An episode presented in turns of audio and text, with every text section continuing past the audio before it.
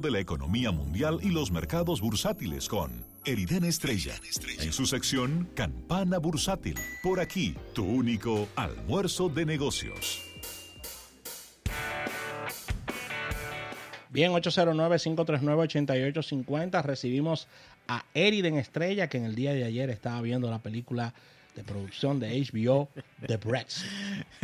¿Cómo estás, Eriden? La verdad que bastante feliz estar, como siempre, aquí con ustedes. Eh, muy Siempre súper interesante todo. Eh, no puedo dejar de comentar la salida de fabricación del A380.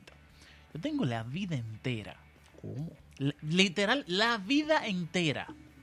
Desde que yo tengo uso de razón, desde 1999, cuando compré mi primera mecánica popular, que yo estoy leyendo sobre el A380. Y a mí me da mucha pena lo que está pasando en el día de hoy con ese avión, porque, como tú muy bien lo dijiste, José Luis, es una maravilla de la ingeniería. Es el avión de pasajeros más grande del mundo. Sí, claro. Y tiene tantas cosas interesantes, los materiales, la fabricación, la fibra de carbón.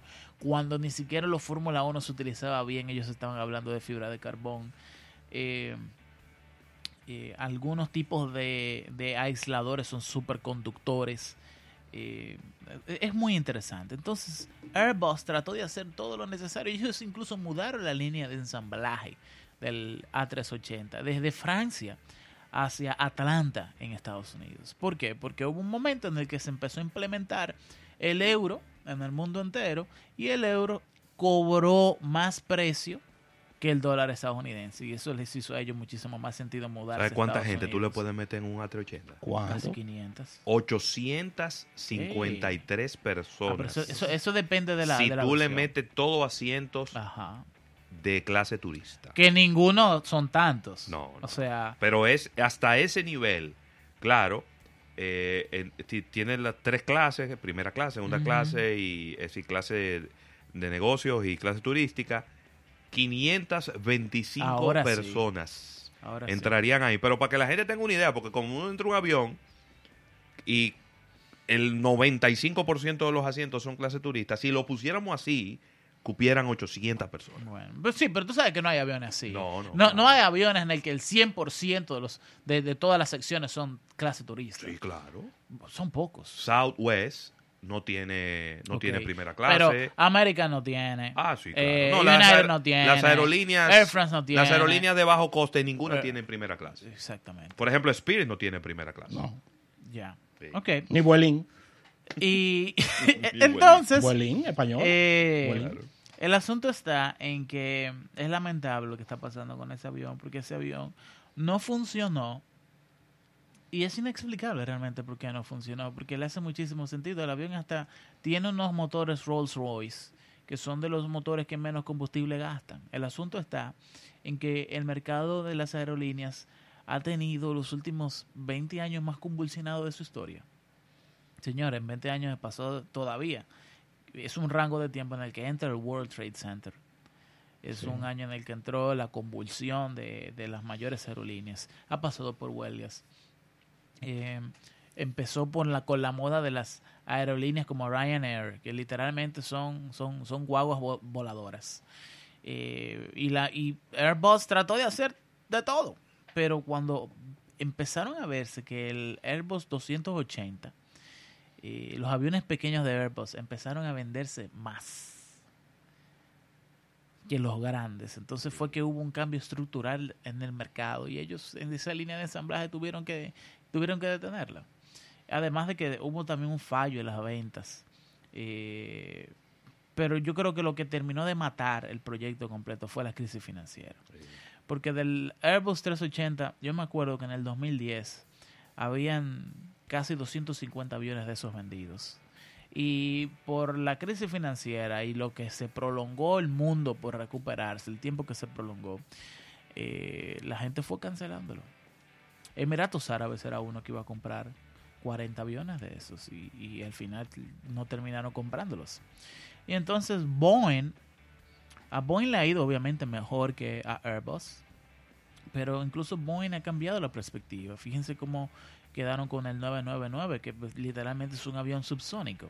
no caben tantas personas y es un avión que literalmente lo que hace es viajar a 900 nudos por hora.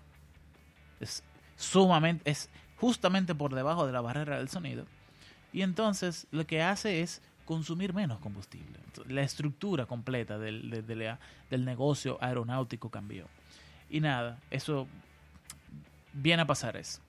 Eh, Rusia, señores. Estamos en un proceso en el que ya Putin se religió, ganó las elecciones, Ay. y entonces Ay, ay, Putin y Rusia se encuentran en una encrucijada geopolítica extraordinariamente compleja. Rusia está vendiendo más petróleo que nunca. Y entonces Rusia le está comprando petróleo a Venezuela. Entonces lo que están haciendo es siendo intermediarios entre la gente que necesita crudo, pero que Venezuela por vendérselo a Rusia se lo vende un poquito más barato que lo del mercado y ellos se ganan una comisión. Y eso le quita negocio a muchas de las petroleras internas que tiene Rusia. Eh, es un negocio en el que Putin lo mantiene, o Rusia lo mantiene, porque tiene una vinculación geopolítica, estratégica, militar importantísima con Venezuela, además de que Venezuela es un gran comprador de armamento militar ruso. Eh, recuerden que el sistema nacional venezolano antimisiles es el único que existe en la región. Está compuesto por S-400 y S-300 rusos, te- que son te- sistemas de, misi- Yo de te oigo misiles. hablando del ejército de Venezuela Ajá. y del poderío militar de No, Venezuela. no, no, no. Poderío militar no, pero sí contratos militares. Yo, yo, me, y yo cada vez que yo te oigo hablar de eso, yo me sorprendo. Porque yo lo que veo es la... Yo te voy a decir una cosa. Ujú. Si Maduro tuviera lo que tú dices, lo, lo estuviera enseñando ahora mismo. Y él lo que está enseñando son unos rifles, unos Bueno, ver. unos rifles dados ahí, Vamos en unos videos. Uno sacando. AK-47 de lo viejo. Uno, eh, que se le trancó precisamente, cuando estaba sobando, le trancó. Y se tuvo que, tuvo que irse, ¿Eh? a la- tuvo que irse casi a la trompada con la vaina pensaba que era una salsa que él estaba bailando. El asunto está en que Rusia tiene una vinculación con negocios a Venezuela Claro. que le quita negocio a empresas internas rusas. Pero hay un detalle, Eriden, y disculpa la interrupción, que estuve viendo ayer en uno, uno de los programas de economía que, que, que- que me- más me gustan y siempre me siento a verlo, que es CNN Dinero con Javier Serviá. Ay, ese sí es bueno. A mí- él me, me- me- me encanta la manera de cómo él maneja las noticias porque él es muy puntual. Sí. Eh, No, no, no, no da mucha vuelta y muchas Sí, cosas. sí, no no nos gusta esa cosa de, de estar dando vueltas. Y él estaba diciendo que el gobierno chino ya se reunió con Guaidó. Porque vamos a estar claros, independientemente de que ellos estén apoyando a Maduro, ellos tienen que garantizar que si Guaidó finalmente termina quedándose, Sus negocios en van la- a seguir que en su dinero esté garantizado. Se habla más de 50 mil millones de dólares en inversión. en inversión y más de 20 en deuda. Sí. Son muchos. 20 mil millones de dólares son muchos en cualquier sitio, ¿eh? Sí, eso es mucho. Son muchos millones en cualquier sitio.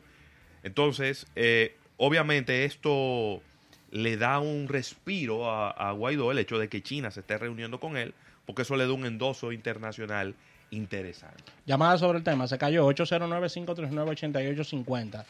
Eriden, antes de tu opinión, vamos a un último break comercial y al retorno venimos con tus consideraciones con relación a esto que plantea Ravelo.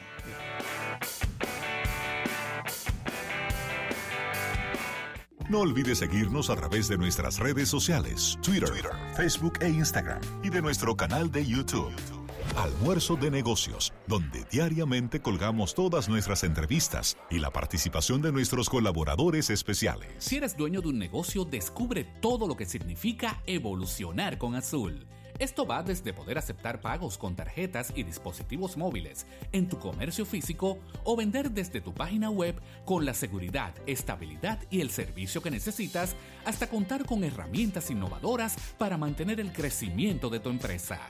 Con nosotros cuentas con un aliado para cerrar siempre en azul. Más información en azul.com.do. La frescura no puede esperar. Ahora tu Super Pola está abierto de 7 de la mañana a 11 de la noche de lunes a sábados y de 9 de la mañana a 8 de la noche los domingos para que tengas tiempo de disfrutar de todo lo que te trae la Semana del Amor del 11 al 17 de febrero. Super Pola, lo más fresco siempre. Si quieres mantenerte actualizado durante todo el día, debes entrar ahora mismo desde tu móvil a almuerzodenegocios.com para que puedas disfrutar de los más creativos comerciales, participar de las encuestas más actuales y volver a disfrutar de las entrevistas que te han impactado, además de los audios grabados de todos nuestros programas. almuerzodenegocios.com.